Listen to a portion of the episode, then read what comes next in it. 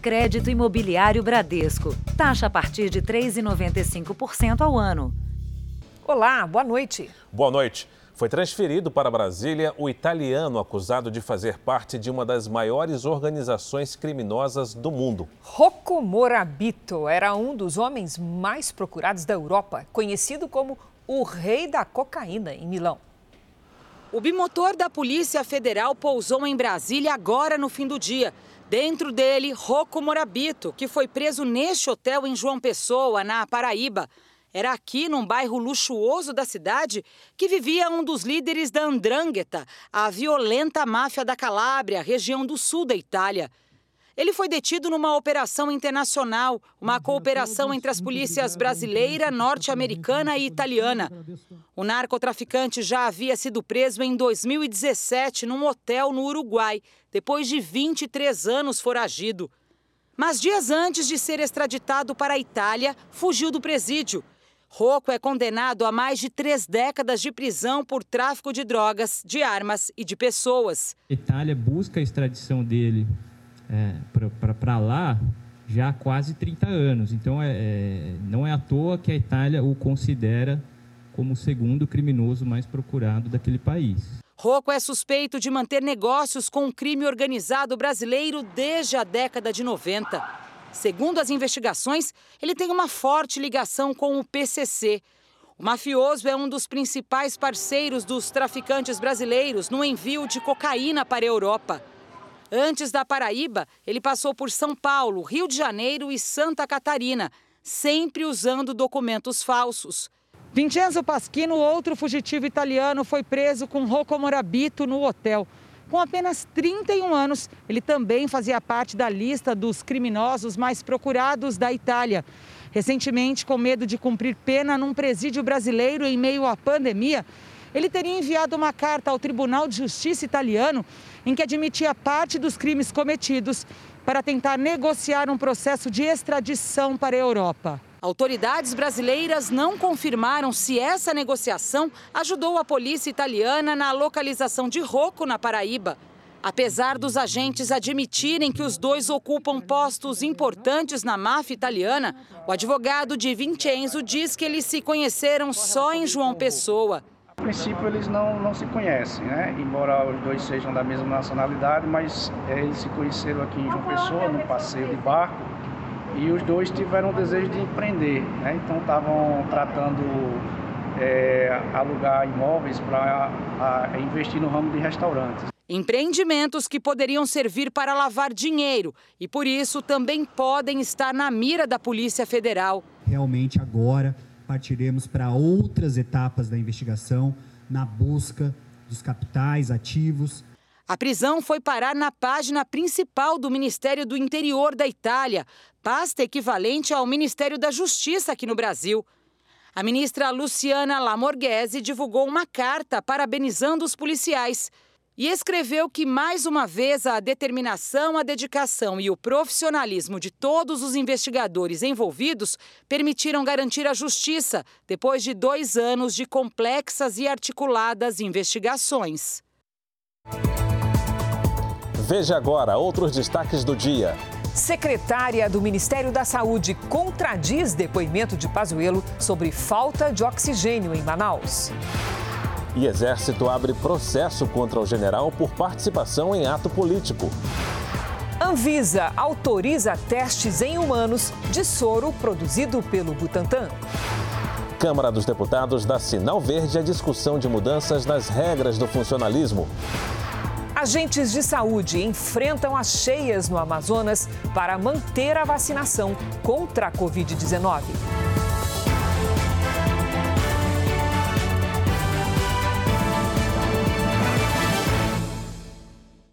Oferecimento Bradesco. Experimente o futuro hoje.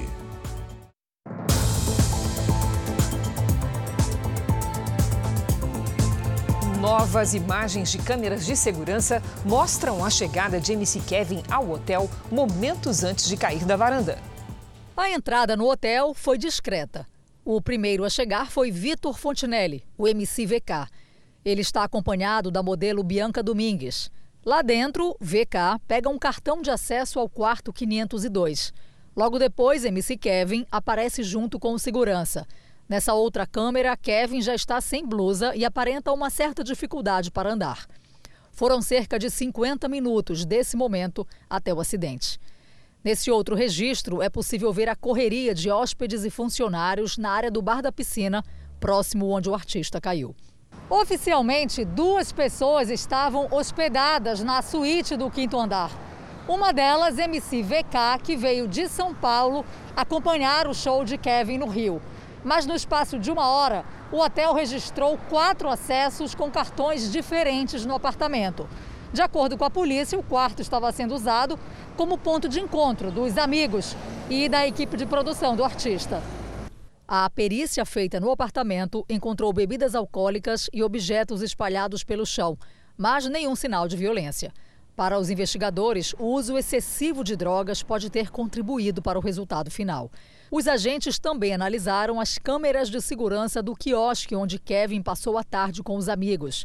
O grupo gastou cerca de R$ 1.500 no local. Mesmo sem o resultado do exame toxicológico, o inquérito deve ser concluído na próxima semana. Um prédio de dois andares desabou hoje na praia de Jurerê, em Florianópolis. A suspeita é que um vazamento de gás tenha causado a explosão. O morador do segundo andar do prédio ainda não se recuperou do susto. Eu acordei com um barulho, com explosão. É, foi muito forte e ensurdecedor e passando portas e vidros e janelas, tudo por mim.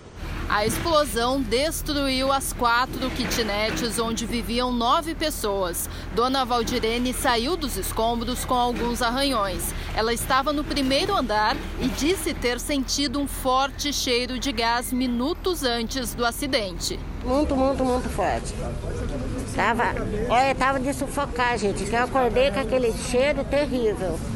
Já estava me sufocando o cheiro do gás. Não temos como afirmar ainda se foi realmente gás ou não, mas tudo indica que sim. Mas o nosso perito, a parte de perícia do bombeiro, está aqui no local e aí vai ter uma resposta disso melhor. A explosão também danificou o prédio ao lado, que corre o risco de desabar.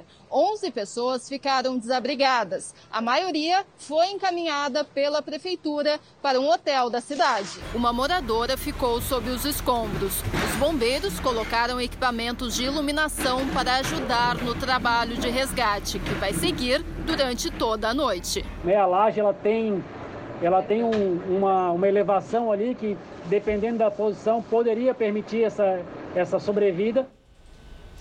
Nós já mostramos aqui no Jornal da Record os vários artifícios que algumas pessoas usam para furar a fila da vacinação. Passar-se por médico, por idoso, por quem tem comorbidade. Que vergonha, né? Tudo isso alguém já tentou, Fara. Triste mesmo, né? Só que em Minas Gerais, homens tentaram se imunizar como se fossem mulheres grávidas. E essa não foi a única fraude, não. O prefeito de Divinópolis, centro-oeste mineiro, ia comemorar, porque a cidade seria uma das primeiras de Minas a vacinar os professores, mas lamentou os 200 casos de fraudes. Segundo o prefeito, na Secretaria de Educação, vacinas que eram para imunizar professores foram parar nos braços de diretores, secretários e coordenadores de escola, que não terão contato direto com os alunos em uma eventual volta às aulas. Mas um levantamento da Secretaria da Saúde mostrou ainda outras tentativas de fraude. 17 homens se cadastraram como gestantes para conseguir as doses. Mas o sistema identificou a irregularidade antes da etapa presencial. Também foram descobertos atestados falsos de comorbidades, como diabetes e hipertensão.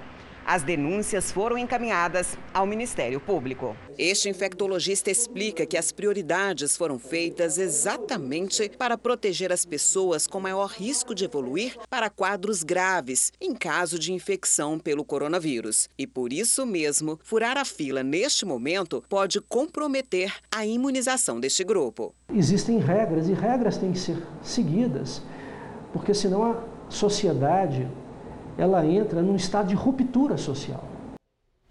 O Jornal da Record traz os números de hoje da pandemia. Segundo o Ministério da Saúde, o país tem 16 milhões 194 mil casos de Covid-19. São mais de 452 mil mortos.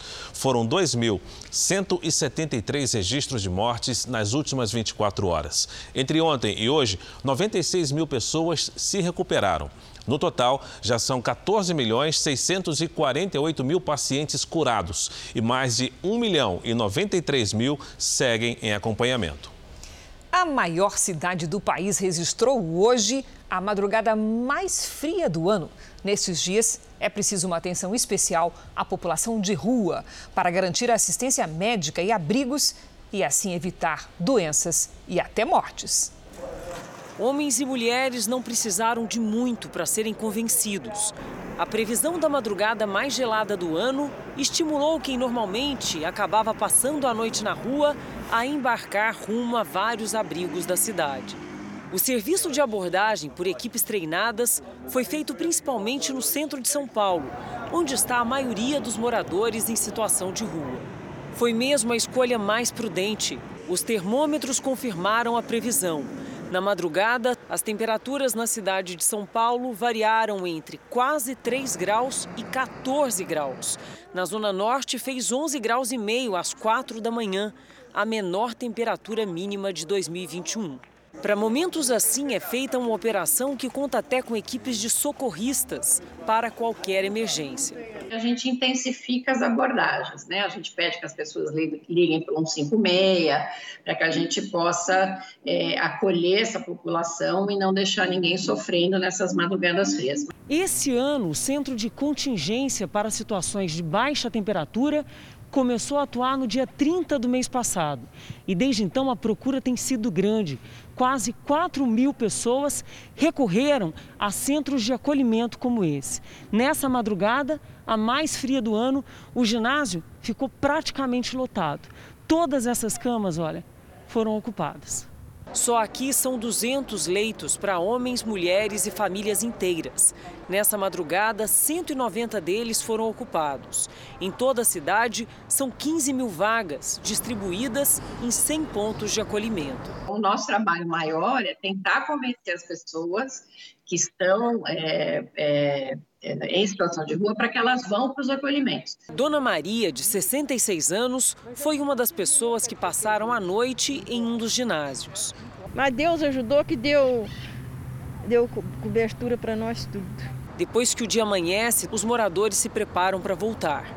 Os ônibus chegam bem cedinho e deixam os centros de acolhimento espalhados pela maior cidade do Brasil, assim, lotados. Se o frio for intenso, logo mais muitos deles vão fazer o caminho de volta para esses espaços compartilhados. É o jeito de suportar as madrugadas geladas com pouco mais de dignidade, para não sofrer tanto e nem morrer de frio.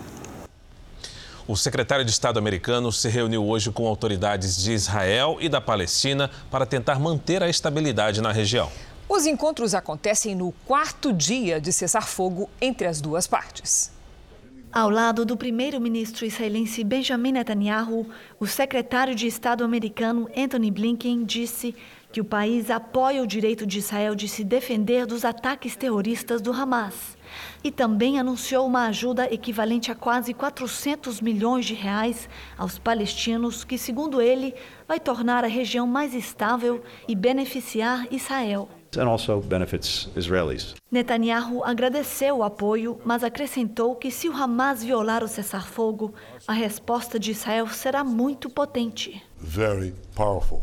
A última escalada entre israelenses e palestinos durou 11 dias e deixou mais de 260 mortos.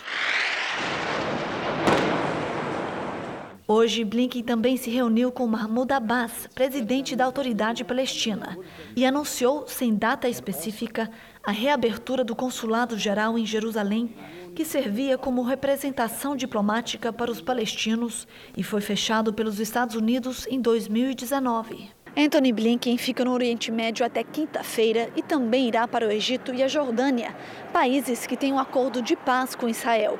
Lembrando que o Egito foi quem mediou a trégua entre o Hamas e o governo israelense, que começou a valer na última sexta-feira.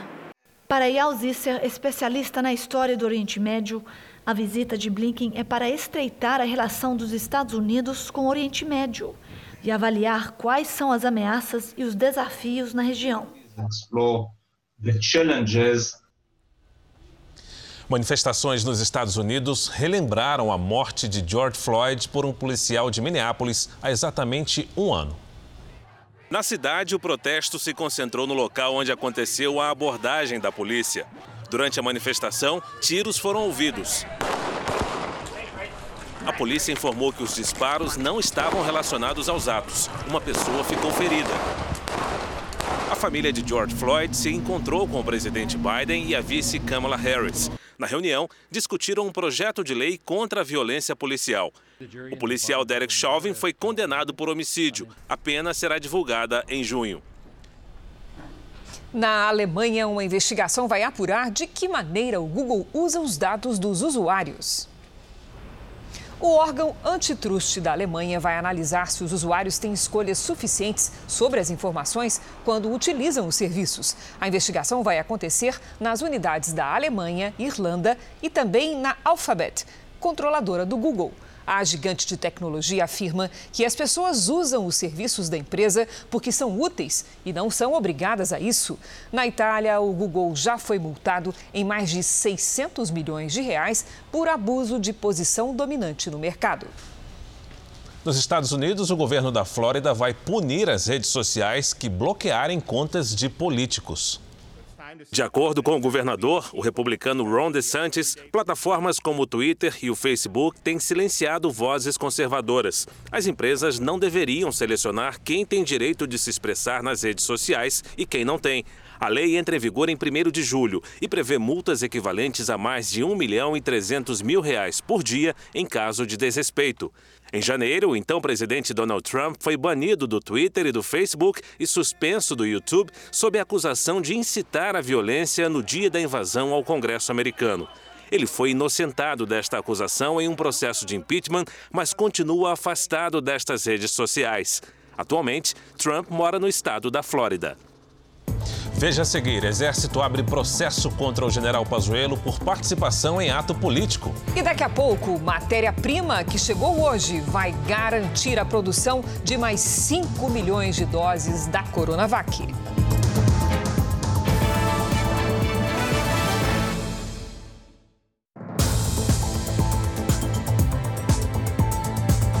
O Exército abriu processo contra o general e ex-ministro da Saúde Eduardo Pazuello pela participação em um ato político. O prazo para que o general apresente defesa já começou a valer. O ex-ministro da Saúde, Eduardo Pazuello, recebeu a ficha de apuração de transgressão disciplinar, mas a ficha não foi entregue pessoalmente pelo comandante do Exército, que viajou a Manaus. É nesse documento que o general da Ativa terá que explicar por que participou de ato político em apoio ao presidente Jair Bolsonaro no domingo no Rio de Janeiro. As justificativas precisam ser entregues até sexta-feira. Na ocasião, o ex-ministro da Saúde estava sem máscara e discursou no carro de som. O regulamento militar não permite que integrantes da ativa participem de atos políticos. O processo administrativo vai apurar a atitude do general. O ato pode ser considerado como uma falha disciplinar. Caberá ao comandante Paulo Sérgio analisar o caso e decidir a punição, que vai de advertência à prisão por 30 dias.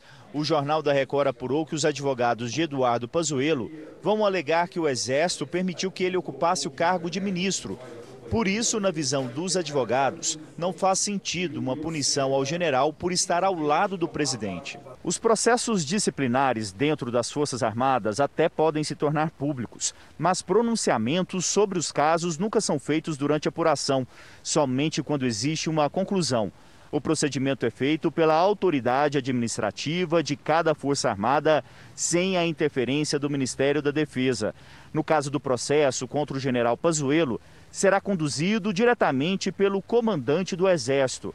Militares com quem eu conversei acreditam que o processo disciplinar será um freio de arrumação, mas não haverá uma punição severa ao ex-ministro da Saúde.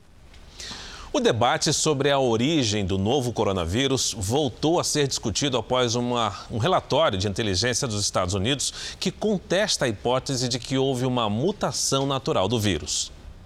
Hoje, durante a Assembleia Mundial da Saúde, os Estados Unidos voltaram a pedir por uma nova investigação da OMS na China, dessa vez mais transparente. Outros países, como Austrália, Japão e Portugal, reafirmaram o pedido. Em fevereiro, especialistas da Organização Mundial de Saúde estiveram na China em busca de informações, mas o grupo teve acesso apenas a um relatório preparado pelos próprios chineses sobre o assunto. Segundo a inteligência dos Estados Unidos, Pequim teria omitido o fato de que três cientistas do Instituto de Virologia de Wuhan procuraram atendimento médico em novembro de 2019 um mês antes do primeiro registro oficial da Covid-19. O laboratório, que estuda tipos antigos do coronavírus, fica a apenas 14 quilômetros do mercado de Wuhan, onde, segundo a China, o vírus foi registrado pela primeira vez. A China garante que não identificou nenhum caso da doença antes de 30 de dezembro de 2019. E você vai ver a seguir: Anvisa autoriza testes em humanos de soro desenvolvido no Brasil que neutraliza o coronavírus. E veja também: agentes de saúde enfrentam as cheias no Amazonas para não interromper a vacinação contra a Covid.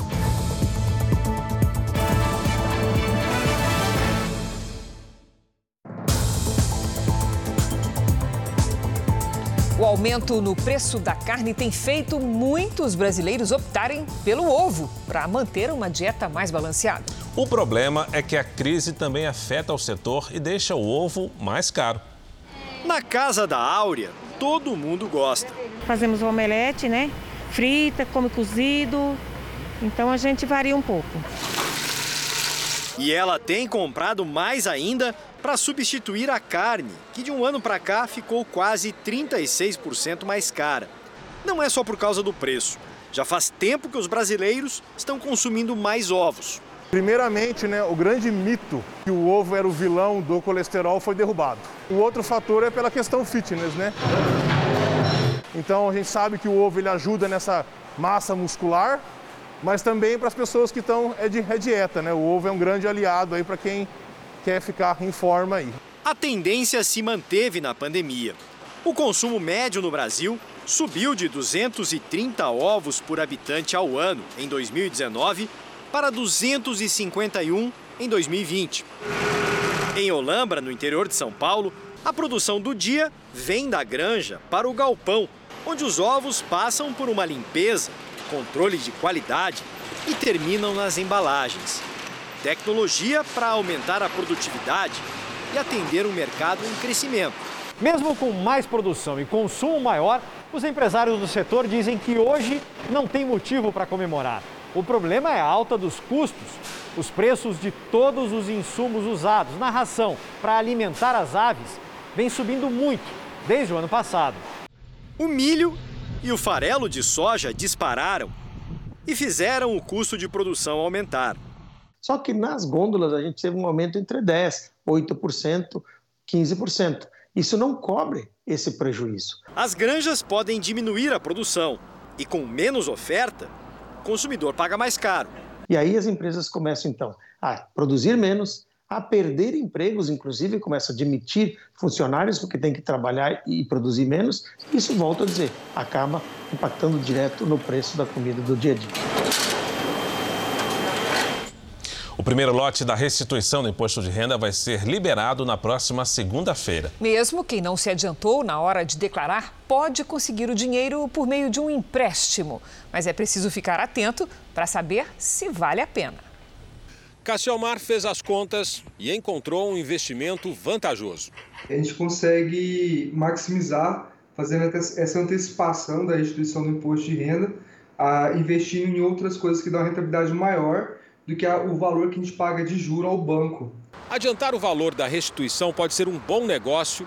Como o banco tem a garantia que a pessoa vai receber esse dinheiro, os juros podem ser bem menores. Mas nem sempre pedir esse adiantamento é uma boa ideia. Se a pessoa tiver uma dívida muito grande e esse valor praticamente não vai resolver a causa do problema, é melhor você não usar o imposto de renda para essa finalidade. Para saber o valor que você vai receber, basta olhar na declaração. Lá já está especificado, mas você também pode ver no site da Receita Federal. Também é importante ter certeza da data em que o dinheiro vai ser liberado para não atrasar o pagamento do empréstimo. Isso pode acontecer se cair na malha fina, por exemplo. Então, para garantir a restituição na data certa, a dica é simplificar a declaração. A regra para não cair na malha fina é você ter um controle é, firme da tua, das tuas receitas, você evitar o, o sistema complicado de fazer uh, declaração e usar o modelo simplificado com desconto simplificado. E agora veja essa. A Prefeitura do Rio de Janeiro só descobriu que tinha contratado um falso médico por causa de um erro de português, isso mesmo. O farsante, que trabalhava em uma unidade de pronto atendimento, escorregou na gramática na hora de preencher uma receita. Um erro grosseiro na receita desvendou a farsa. A palavra potássio, com dois S's, estava escrita com a letra C e desmascarou Alexandro Oliveira. Ele se apresentava como médico e usava um número no Conselho Regional de Medicina que sequer existia no Rio de Janeiro. O falso médico foi contratado por uma organização social para atuar aqui na UPA do Engenho Novo. Agora, além de ter o nome excluído do cadastro e ficar sem pagamento, Alexandro será investigado pelos crimes de exercício ilegal da medicina, falsidade ideológica e uso de documento falso. Se condenado, pode pegar até dois anos de prisão. Há uma semana, outro homem foi preso ao se passar por médico em uma UPA de Realengo, na zona oeste do Rio. Uma fraude que pode ser evitada se houver controle na contratação do profissional de saúde. De forma simples, pode ser utilizado o site do Conselho para checagem tanto do número do CRM quanto do nome do candidato. Então, isso é importante não só para preservar aquele que foi vítima de falsificação, como também a nossa sociedade. Um funcionário da mineradora Vale, que trabalhava em Brumadinho no dia do rompimento da barragem, em janeiro de 2019, ganhou na justiça o direito de receber uma indenização de 200 mil reais por danos morais. A decisão é da primeira turma do Tribunal Regional do Trabalho de Minas e manteve a sentença obtida em primeira instância. O trabalhador carregava um caminhão de minério perto da barragem e escapou por pouco da avalanche de lama. O funcionário apresentou laudos médicos para comprovar danos psicológicos e sequelas emocionais depois da tragédia. Em nota, a Vale disse ser sensível à situação de todos os empregados e segue aberta ao diálogo para analisar as demandas apresentadas pelos trabalhadores, instituições de justiça e órgãos do Estado. A Anvisa autorizou o início de testes em humanos do soro anti-Covid desenvolvido pelo Instituto Butantan. O objetivo da pesquisa é reduzir a mortalidade e o avanço da doença nos pacientes já infectados pelo coronavírus. 3 mil frascos do soro estão prontos para essa que será a última etapa de testes. Serão três fases: as duas primeiras com 60 pessoas e a última com 700 voluntários. Numa primeira etapa, você tem um número reduzido de pessoas e você avalia a segurança, que embora se tenha visto já em animais, você tem que fazer em gente, né? Depois você avalia a, a, a dose eficaz, né? E depois expande para um número maior de pessoas e aí olha a eficácia.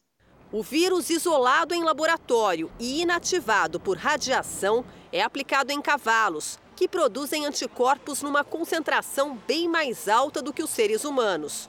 O plasma, que é a parte líquida do sangue, é extraído dos cavalos e purificado para dar origem ao soro.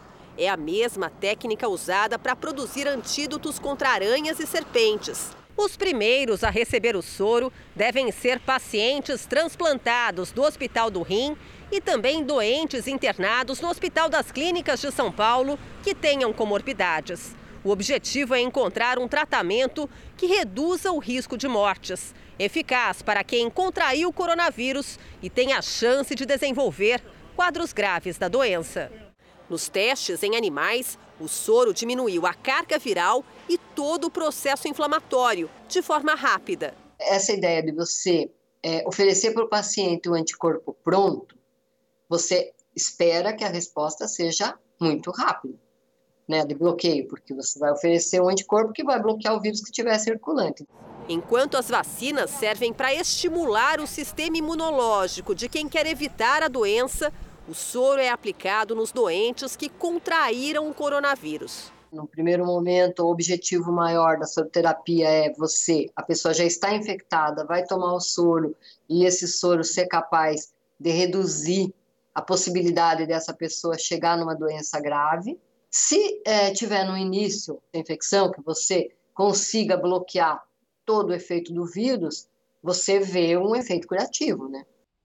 O Ministério da Saúde anunciou a entrega de 33 milhões de doses de vacina contra a Covid-19 em maio. É o mês com o maior número de imunizantes disponibilizados. E também chegou nesta terça a São Paulo, proveniente da China, um novo lote com insumos da Coronavac. São 3 mil litros de ingrediente farmacêutico ativo. O Instituto Butantan havia suspendido totalmente a produção da Coronavac por falta de matéria-prima no último 13 de maio. Com o novo lote, será possível retomar a fabricação de mais 5 milhões de doses. Três capitais brasileiras estão com o cronograma da vacinação atrasado nesta terça por falta de doses. Em Goiânia, a aplicação da primeira dose foi suspensa por falta de vacinas. Os postos, que estão vazios, só atendem quem foi receber a segunda dose. Em Salvador, o problema é o mesmo. Como o imunizante está em falta para ampliar a vacinação, foi feito um mutirão para aplicar a segunda dose. Em Porto Alegre, quem chegou logo cedo e enfrentou frio voltou para casa sem a vacina. Não tem mais. Acabou, não tem previsão de chegar.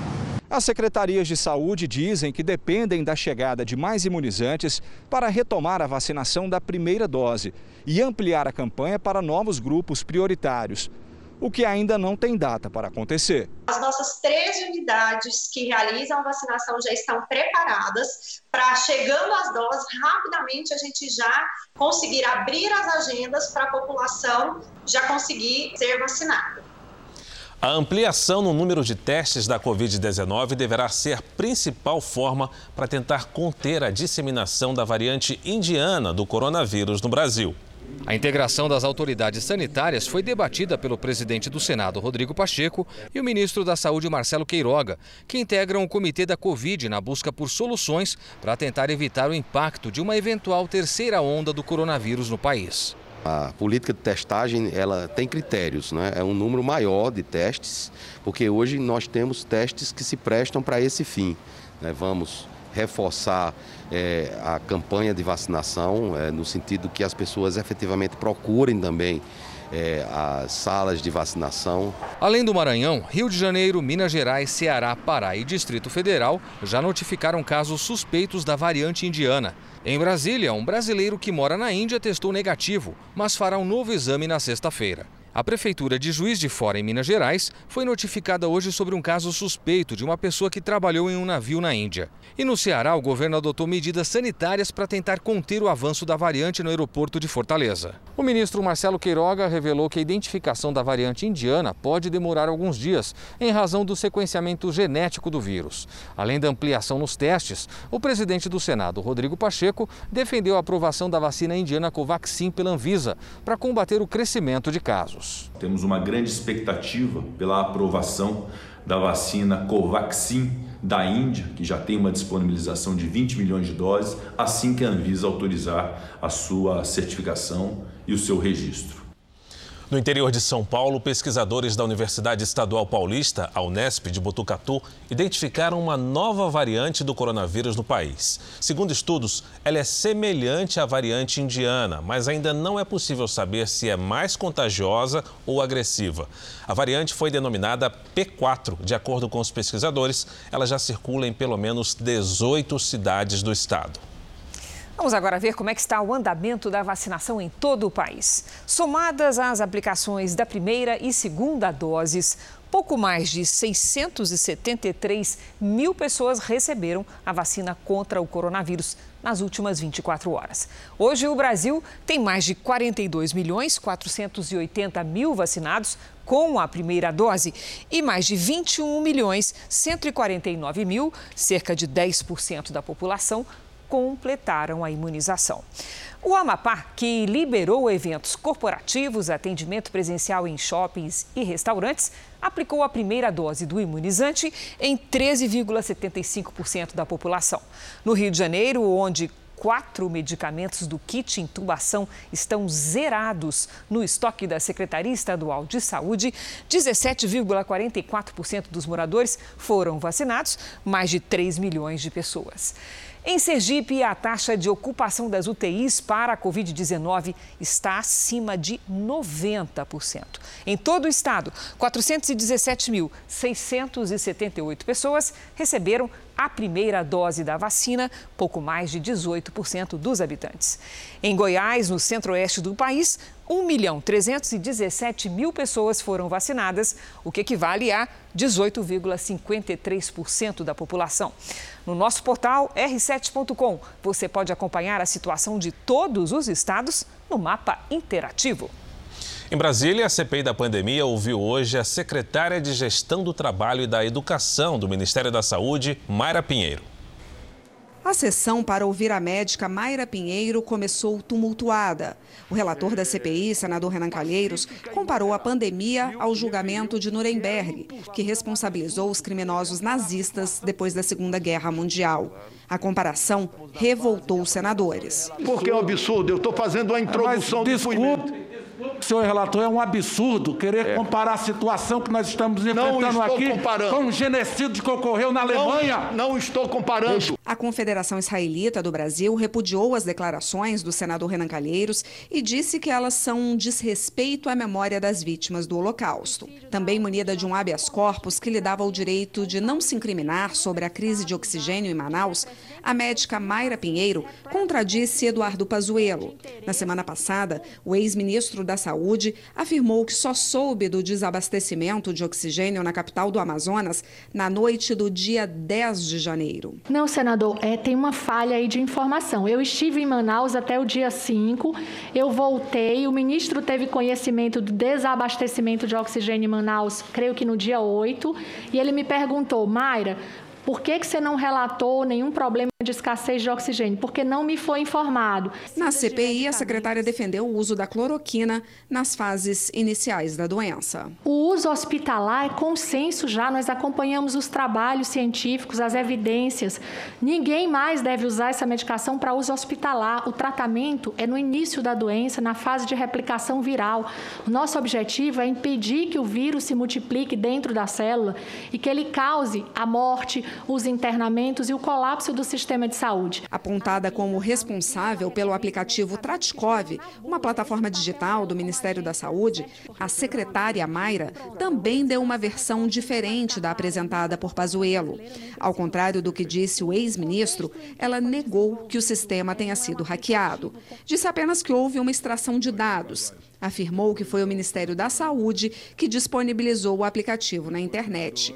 E depois de constatado o problema, a ordem de tirar da rede teria sido do próprio Eduardo Pazuello. A ordem do ministro, quando nós soubemos através da imprensa do uso indevido, foi retirar a plataforma do ar, afastar o servidor para que fosse feita toda a investigação necessária. E foi feito um então, boletim de ocorrência. A secretária é investigada em um processo que corre em segredo de justiça por improbidade administrativa. Num ofício enviado a Manaus, Mayra Pinheiro dizia que era inadmissível não adotar as medicações defendidas pelo Ministério da Saúde. O contexto dessa, desse reforço argumentativo sobre a orientação e a palavra inadmissível é no contexto do que nós encontramos na atenção primária de Manaus. Mayra Pinheiro negou ser a favor da tese de imunidade de rebanho para todas as faixas etárias, mas disse ter defendido a exposição de crianças para que elas desenvolvessem anticorpos pelo contágio, já que não apresentariam sintomas, e criticou o fechamento de escolas. Se trata de uma colocação referente à população pediátrica E na época eu defendia que as crianças não fossem retiradas das escolas. Aliás, a retirada das crianças da escola foi uma das maiores agressões que a gente fez a essa população. Amanhã a comissão vai se dedicar a votar parte dos 402 requerimentos pendentes. A expectativa é convocar governadores, prefeitos e ex-prefeitos que foram alvos de operações policiais por suspeita de desvio de recursos federais destinados ao combate à pandemia. A Comissão de Constituição e Justiça da Câmara dos Deputados aprovou o início das discussões sobre a reforma administrativa. Então, o Jornal da Record volta a Brasília agora falar com o repórter Matheus Escavazini. Matheus, boa noite, suas informações. Boa noite, Cris Fara. Boa noite a todos. A admissibilidade do texto foi aprovada após dois dias de discussões por 39 deputados. 26 foram contra. A proposta enviada pelo governo em setembro do ano passado restringe a estabilidade no serviço público e cria cinco tipos de vínculo com o Estado.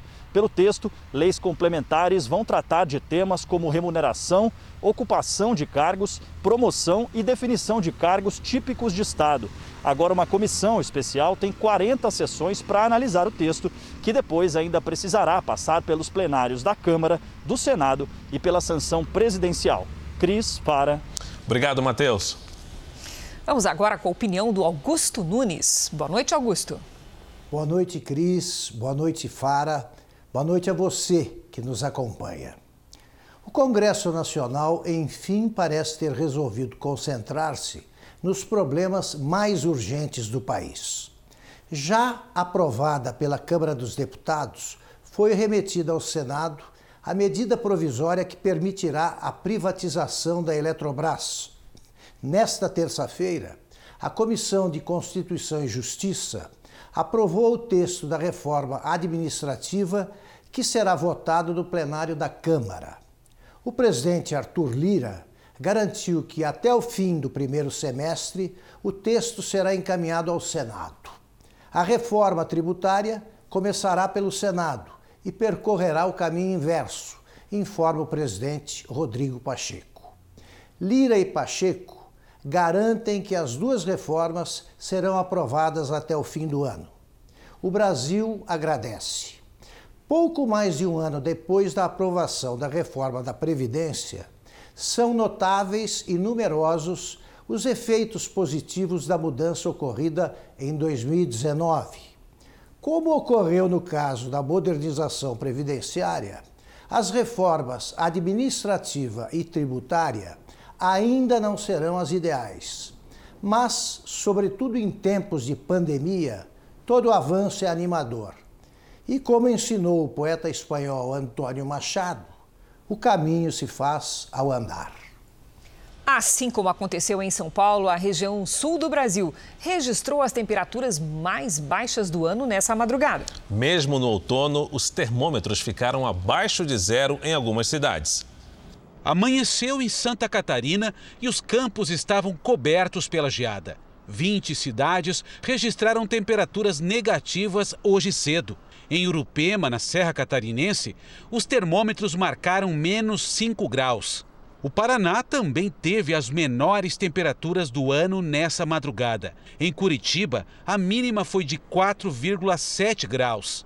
No Rio Grande do Sul, até a água congelou em alguns pontos da Serra Gaúcha, até mesmo dentro da mangueira.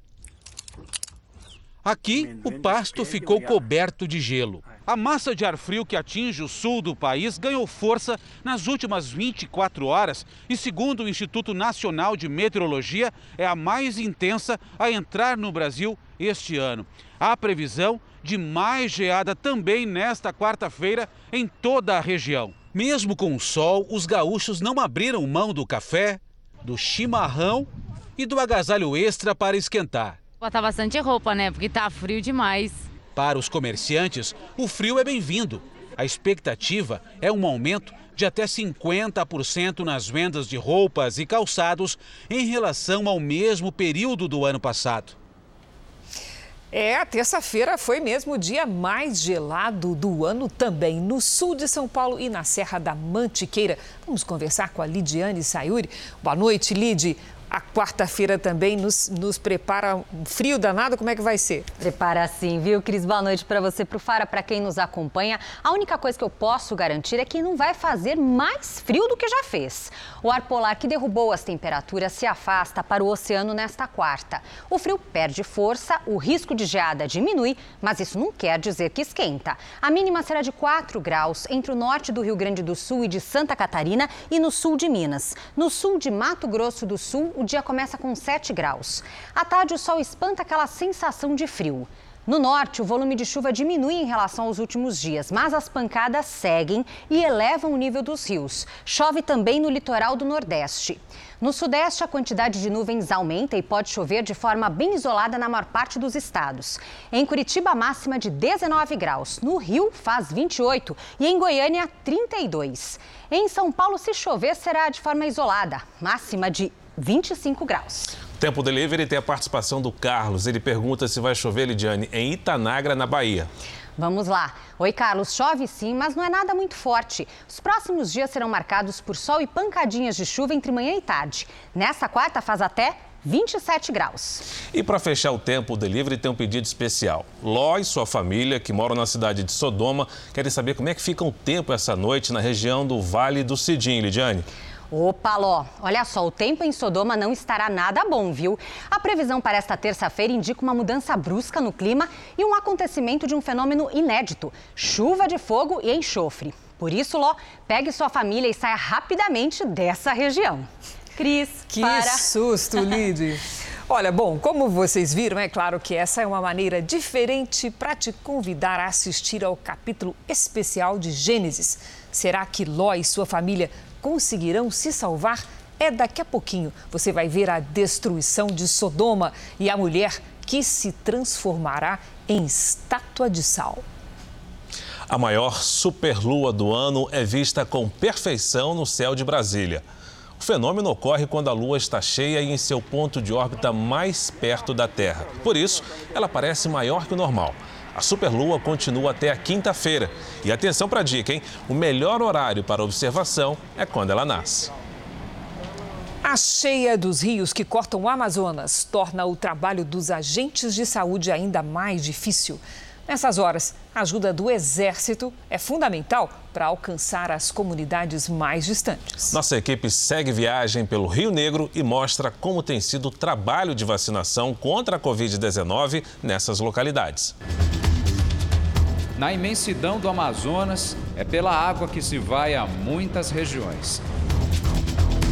Nessa época, conhecida aqui como inverno amazônico, chove demais. Os rios transbordam e avançam por quilômetros nas áreas de várzea. O Rio Negro, que banha Manaus, deve superar o maior nível registrado em 2012, 29 metros e 97 centímetros. Nesta situação, ações exigem planejamento. Como que é feito para o dia de vacinação contra a Covid-19? O Exército vai ajudar os agentes de saúde a chegar às comunidades ribeirinhas, distantes de Manaus. Principalmente agora, depois da segunda onda da Covid-19, nós precisamos fazer muitas, muitos embarques e transportes de pacientes para locais onde eles possa, possam ter um melhor atendimento médico. A distância não pode impedir que ninguém fique de fora do calendário de imunização. Só na área do Rio Negro, seis comunidades menor. Na área do Rio Amazonas, mais cinco comunidades. Embarcamos com as equipes pelas águas do Rio Negro. Naquela embarcação, as técnicas de saúde estão levando 170 doses de vacina contra a Covid-19. A primeira comunidade tem 1.300 moradores. Aqui, muitos esperavam por este dia.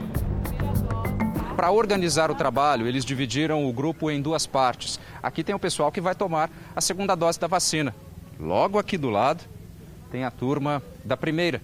E não é de se estranhar que tenham, inclusive, jovens por aqui. É que os ribeirinhos, a partir dos 18 anos de idade, podem ser imunizados. A Luciele, de 28 anos, vai tomar a primeira dose. Vou estar 50% imunizada, é muito bom. Logo, logo já vem rua a outra. Segunda, com certeza. O Charles tem 24 anos e se sente aliviado.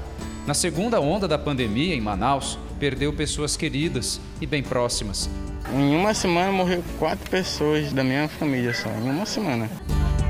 Para o seu João, a emoção explica tudo. Rapaz, para mim é uma felicidade. Esperei tudo isso. Nesta outra comunidade, só faltavam duas pessoas. Agora, dá para dizer que a maioria aqui foi imunizada. Mais aliviado. E não é só eu, não. Eu acho que todo mundo se sente mais seguro, né? Mas nem todo mundo consegue chegar até um posto de vacinação. Isso não quer dizer que essas pessoas ficam para trás. As equipes vão até essas casas, que na maioria é de idosos. Aqui as águas de tão próximas ainda ajudam no dia a dia. Em outro local, onde não há mais chão seco por perto, essa mulher diz que não se sente muito bem. A senhora está com febre? Só ontem que teve coriza, tosse. Tosse, eu tô um pouquinho. Hoje a senhora não vai poder tomar então, tá? Que a senhora está com sintoma gripal, é melhor a gente esperar para fazer depois, tá? Aos poucos, chegamos a outra casa. Aqui, onde a vida parece caminhar em outra velocidade, mora a família da Dona Maria. Aqui da porta de casa, a Dona Maria consegue avistar a residência do filho, que teve que sair por esses dias em função da quantidade de água. Já teve um ano que chegou naquela marca, ó. Eu tive que sair daí dessa casa, morava aí. Daí eu saí. Aos poucos, todo mundo vai sendo imunizado. Só nessa visita, aqui nessa casa, duas pessoas foram vacinadas. A Jaiane, com 21 anos, tomou a primeira dose e a Dona Maria já fez a segunda. Faltou só o filho, que está com a casa alagada, mas a mãe deixa o recado. Perderam, né? Porque não estão aqui. Os agentes de saúde, acompanhados do Exército, vão voltar, mesmo que seja só para vacinar o filho da Dona Maria. Jornal da Record termina aqui. E à meia-noite e meia tem mais Jornal da Record. Fique agora com o capítulo especial de Gênesis. Hoje você vai ver a destruição de Sodoma e a mulher que vira uma estátua de sal. A gente se vê amanhã.